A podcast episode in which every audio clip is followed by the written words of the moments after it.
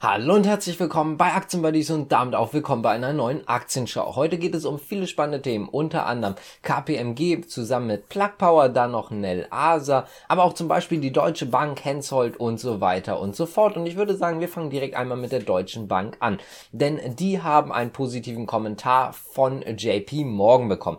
JP Morgan hat gesagt, dass das Geschäft auch florieren kann, aber natürlich auch der Aktienkurs.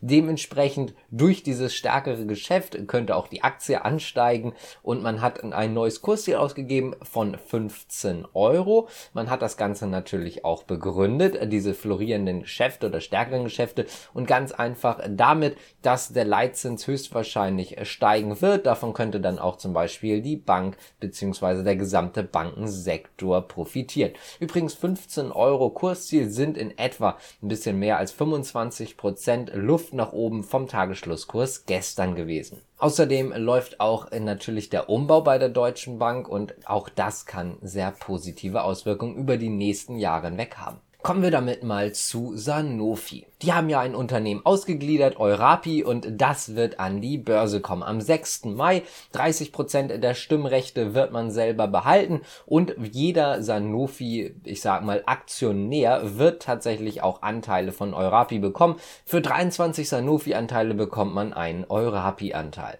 Das Ganze ist noch nicht hundertprozentig durch. Man muss sagen, am 3. Mai müssen die Aktionäre noch zustimmen, aber das soll nur noch eine Formsache sein. Das heißt also, dort sollte eigentlich nichts mehr im Weg stehen. Davon gehen zumindest die Experten aus. Also eigentlich ist das Ganze gebongt und durch. Und eine letzte kleine Sache dazu. Das Unternehmen soll natürlich in Frankreich, in Paris an die Börse gehen. Kommen wir zu SAP, denn das ist eigentlich ein sehr, sehr spannendes und sehr großes Thema, was aber, finde ich, so ein bisschen immer hinten runterfällt. Da haben auch viele, zum Beispiel Versicherer schon drüber gesprochen, Cybersicherheit beziehungsweise Cyberangriffe.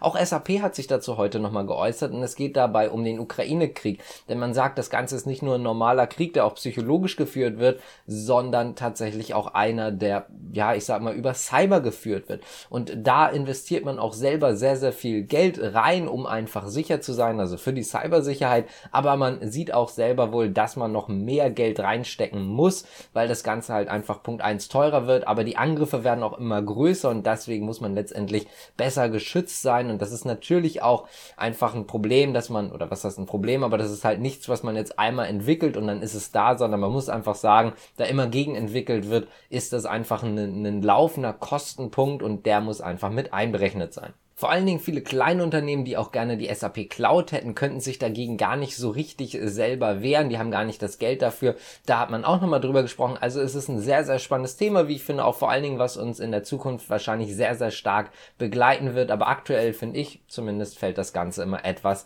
hinten runter. Außerdem, heute ist der 1. April. Damit haben wir das 50-jährige Jubiläum von SAP. Das also auch nochmal ganz kurz dazu. Kommen wir mal ganz kurz zu Robinhood. Ist eine ganz kurze Nachricht, denn Robinhoods äh, Krypto COO Christine Brown wird tatsächlich das Unternehmen verlassen. Das hat sie angekündigt.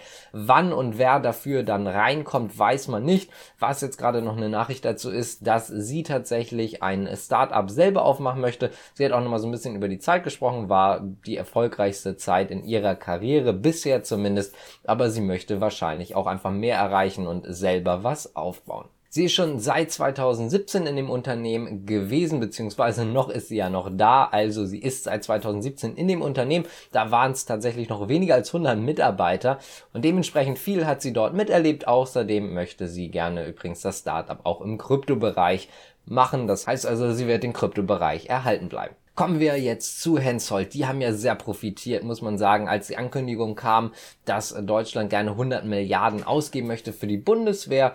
Unter anderem deswegen haben sie natürlich profitiert, aber auch generell jetzt über die letzte Zeit wegen der Sicherheitslage.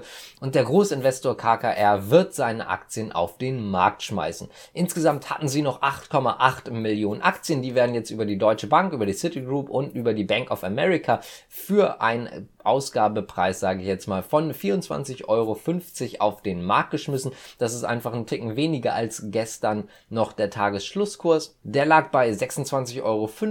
Deswegen ist die Aktie auch leicht unter Druck gekommen. Mittlerweile gilt Hensoldt übrigens auch als Kandidat für den S-DAX. Andere Aktionäre wie zum Beispiel die deutsche Bundesregierung oder der Rüstungskonzern Leonardo halten ihre Anteile, haben ungefähr 25 Prozent je Seite.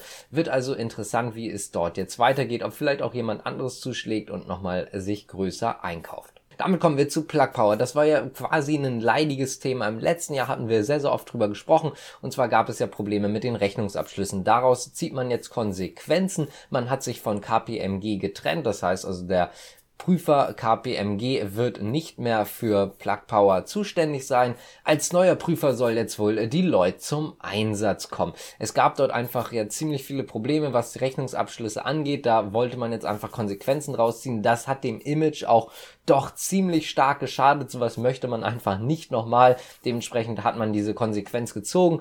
Dafür abgestimmt wurde wohl schon am 16. März. Es ist jetzt aber gerade erst richtig öffentlich geworden, dass man sich jetzt wohl auch für jemand Neuen entschieden hat. Kommen wir mal ganz kurz zu AMD, denn dort gab es gestern eine Nachricht, die möchte ich aber noch nachreichen, weil die einfach nach unserem Video rausgekommen ist. Viele von euch haben AMD, wie ich das immer so mitbekomme, deswegen möchte ich da ganz kurz nochmal drüber sprechen. Und zwar hat Barclays über AMD gesprochen. Sie haben das Kursziel runtergestuft und zwar von 148 auf 115 US-Dollar. Außerdem wurde die Einstufung von Overweight auf Equal Weight abgestuft. Das Ganze liegt daran, dass man einfach davon ausgeht, dass der Markt etwas nicht schrumpft, aber dass das Wachstum nicht mehr ganz so stark sein kann. Und wenn man sich jetzt mal die Analystenschätzung anguckt, die lagen eigentlich in Richtung 55% Umsatzwachstum im Jahr 2022.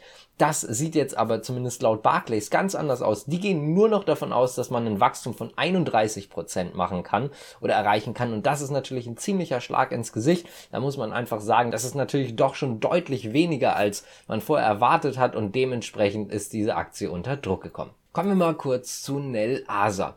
Denn die haben eine Bestellung bekommen, haben vielleicht einige von euch mitbekommen. Und zwar wurden mehrere H2-Station TM-Module bestellt von Highset Co. Und das ist der französische Marktführer im Bereich von Mobilität mit Wasserstoff. Dazu gibt es jetzt eine neue News und zwar wird die Auslieferung beginnen. Wie hoch die Kosten dafür waren, beziehungsweise der Preis, das wurde übrigens noch immer nicht gesagt. Das heißt also, dazu gibt es weiterhin keine Informationen, aber zumindest wird die Auslieferung jetzt beginnen. Das war's jetzt auch mit der Aktienschau für den heutigen Freitag. Ich hoffe, es hat euch gefallen und ihr konntet dort ein wenig mitnehmen. Wenn es euch gefallen hat, würde es uns freuen, wenn ihr einfach abonniert, liked, kommentiert bzw. den Podcast bewertet. Ganz kurze Sache nochmal, wie ich das schon erwähnt hatte. Wenn ihr Bock habt, könnt ihr auch gerne mal bei GetQuint vorbeigucken über unseren Link. Damit unterstützt ihr uns. Da könnt ihr eure Portfolios halt zusammenlegen. Fällt mir gerade nochmal ein, aber danke fürs Zuschauen. Bis zum nächsten Mal. Ciao.